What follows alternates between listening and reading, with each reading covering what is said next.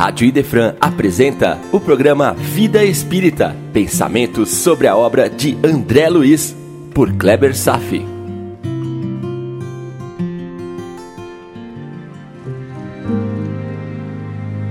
Olá, amigos, tudo bem?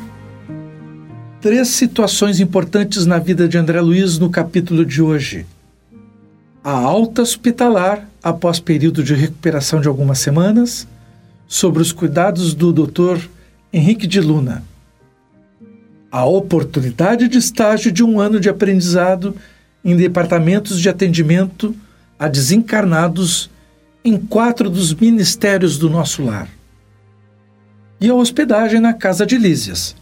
Vamos nessa? Após receber a feliz notícia de sua alta hospitalar, André Luiz recebe não tanto um convite para trabalho, como já havia solicitado. Mas uma oportunidade de estudos e observações nas dependências de quatro dos seis ministérios que estão vinculados a esferas inferiores. Isto significa um passaporte para retomar seu crescimento, a partir dos estudos e até oportunidade de trabalho se lhe tornar suas ações úteis a terceiros. O termo aqui é ser útil. Trabalho, meus amigos, eu já discorri em outro programa, mas hoje quero dar um novo enfoque. Aqui quero examinar o trabalho como uma lei natural. Lei natural? O que, que é isso? Me acompanhe. Existe uma legislação criada pelos homens que é mutável e adaptável ao estágio evolutivo de uma sociedade ao longo da história, algumas leis são modificadas, desenvolvidas e mesmo abolidas. Portanto, são leis falhas e não permanentes. A Constituição, os códigos civis e penais são exemplos de leis humanas.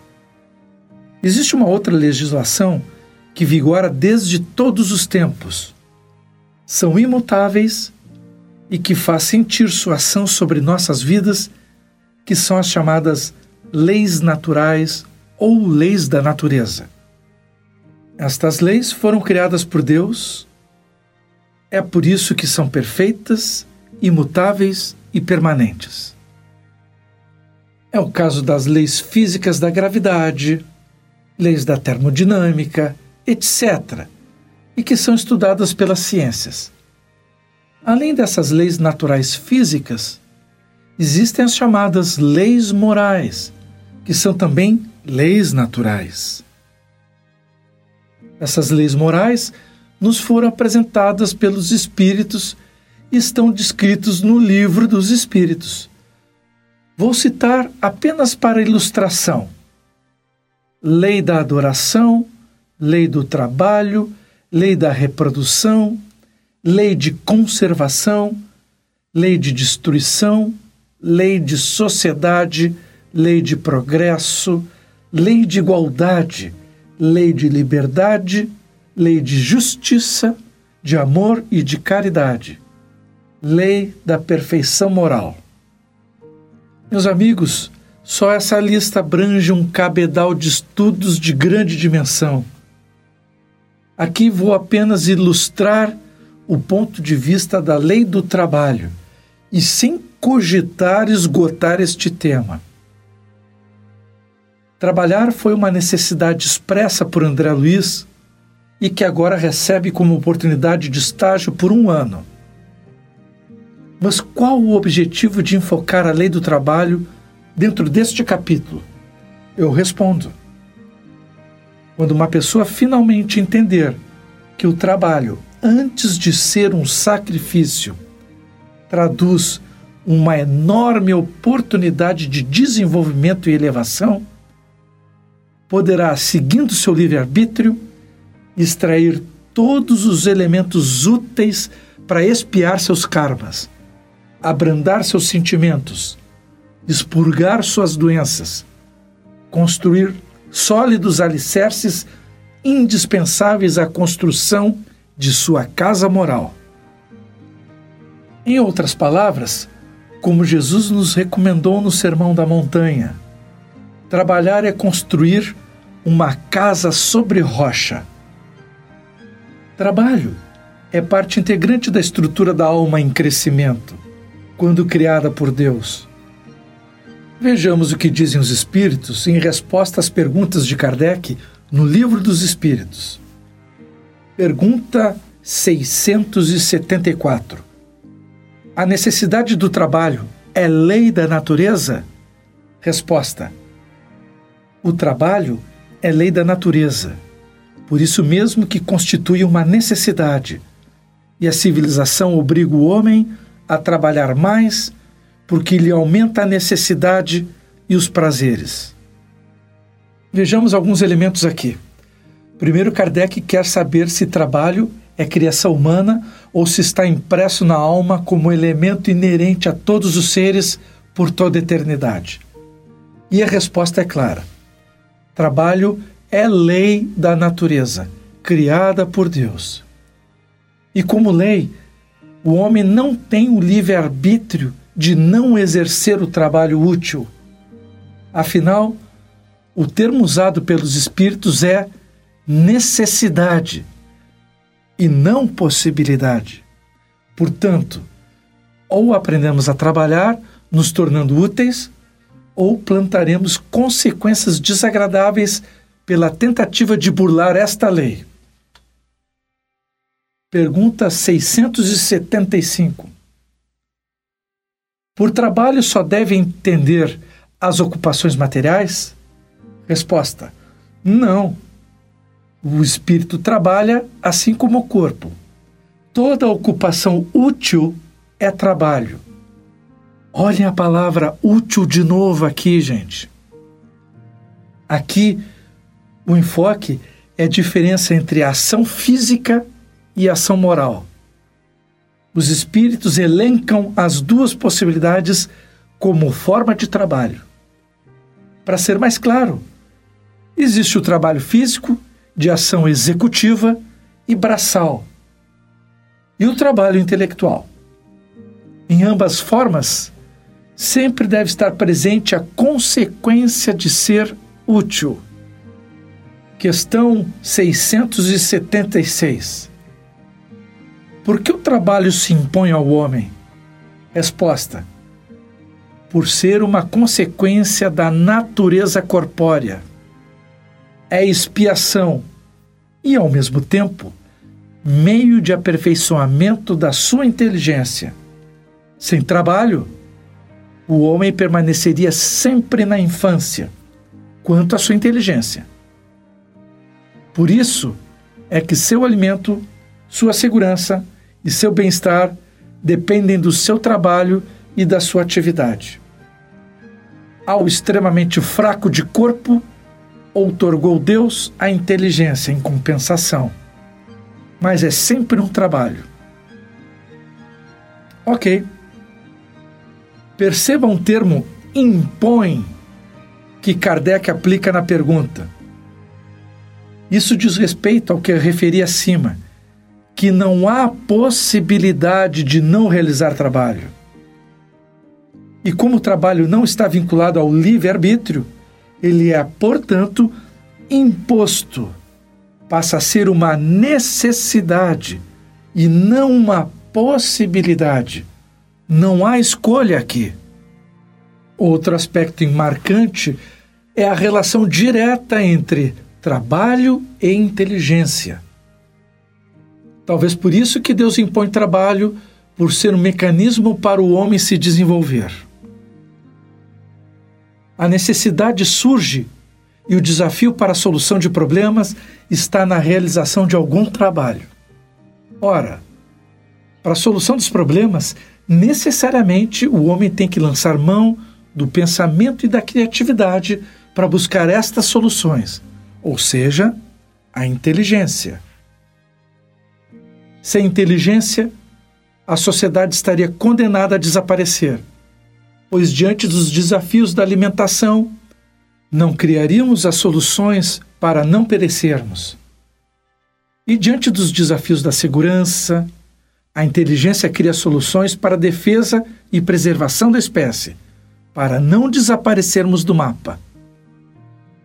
E para os desafios diante das doenças e dos desconfortos, precisamos usar a inteligência em busca das soluções para o bem-estar. Afinal, na situação atual da pandemia, se não utilizássemos a inteligência para desenvolvermos os recursos de tratamento e prevenção, o que nos aconteceria? Todas as soluções encontradas para todos os desafios são marcos de desenvolvimento de nossa inteligência, que somente foi possível pelo trabalho. Espero que vocês estejam acompanhando estes raciocínios, pois, ainda por incrível que pareça, estamos falando do capítulo 17 de Nosso Lar. E vou seguir um pouco mais com Kardec. Pergunta 680. Não há homens que se encontram impossibilitados de trabalhar no que quer que seja e cuja existência é, portanto, inútil? Resposta: Deus é justo e, pois, só condena aquele que voluntariamente tornou inútil a sua existência, porquanto este vive às expensas do trabalho de outros Deus quer que cada um seja útil de acordo com as suas faculdades. Muito bem. Assim podemos observar que o trabalho é para todos. É impossível não ter o que se possa contribuir. Além do que, a qualidade e a complexidade do trabalho é proporcional ao estágio de elevação e de possibilidades do espírito. Também há um recado para aqueles que têm muitos recursos materiais, porém vivem num claustro social, apenas aproveitando tudo que a matéria pode lhe prover, sem equalizar melhor distribuição. Não falo daqueles que são milionários, mas que geram empregos para centenas e milhares de pessoas, que fazem circular a sua riqueza. Eu falo daqueles avarentos que têm muito e usam seu tempo e esforço para acumular mais, criando uma fortuna que cheira mal. Também falo daqueles que se apropriam da riqueza social por meios escusos, para o seu deleite, à custa do sofrimento alheio. Não podemos nos revoltar com estes, pois estão construindo um futuro tenebroso para eles mesmos e precisarão muita ajuda num futuro próximo. Estes são aqueles que vivem uma vida inútil. E depois dessa digressão, retorna a frase de Clarencio para André Luiz após ofertar a oportunidade de estudos e mesmo algum trabalho a ele, quando disse: abre aspas. Instrua-se, meu caro, não perca tempo. Fecha aspas.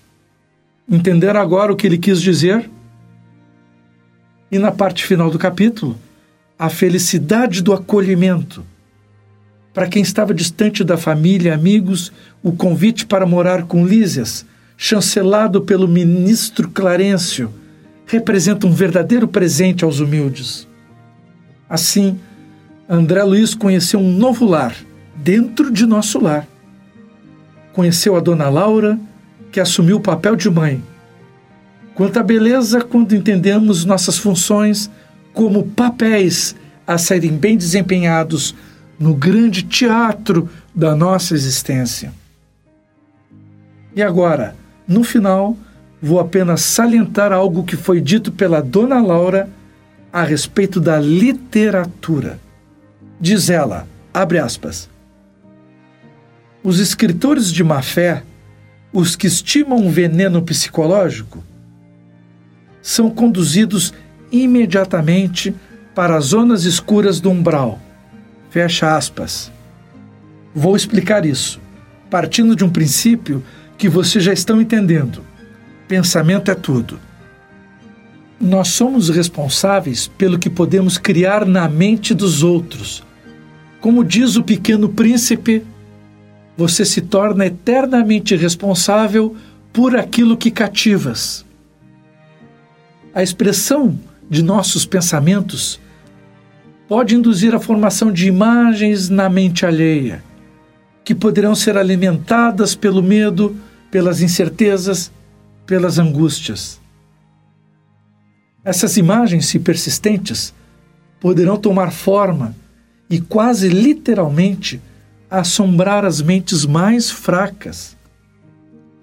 O que os escritores transmitem em seus textos são indutores magnéticos de formas.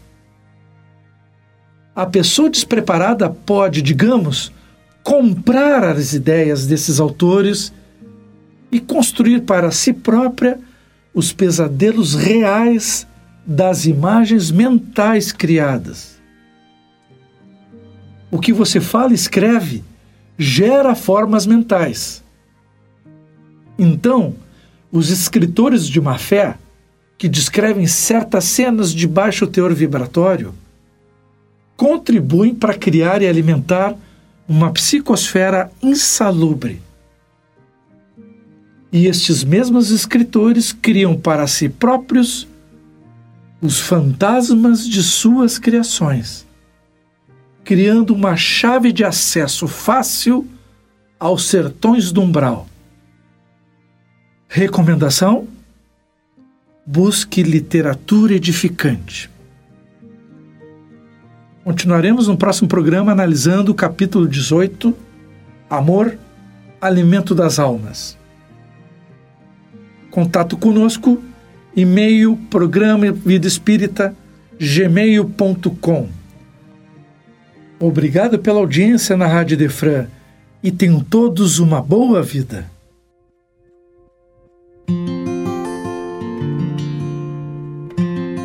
A Rádio Idefran apresentou o programa Vida Espírita, por Kleber Safi. Todas as terças e quintas, às nove da manhã. Programa Vida Espírita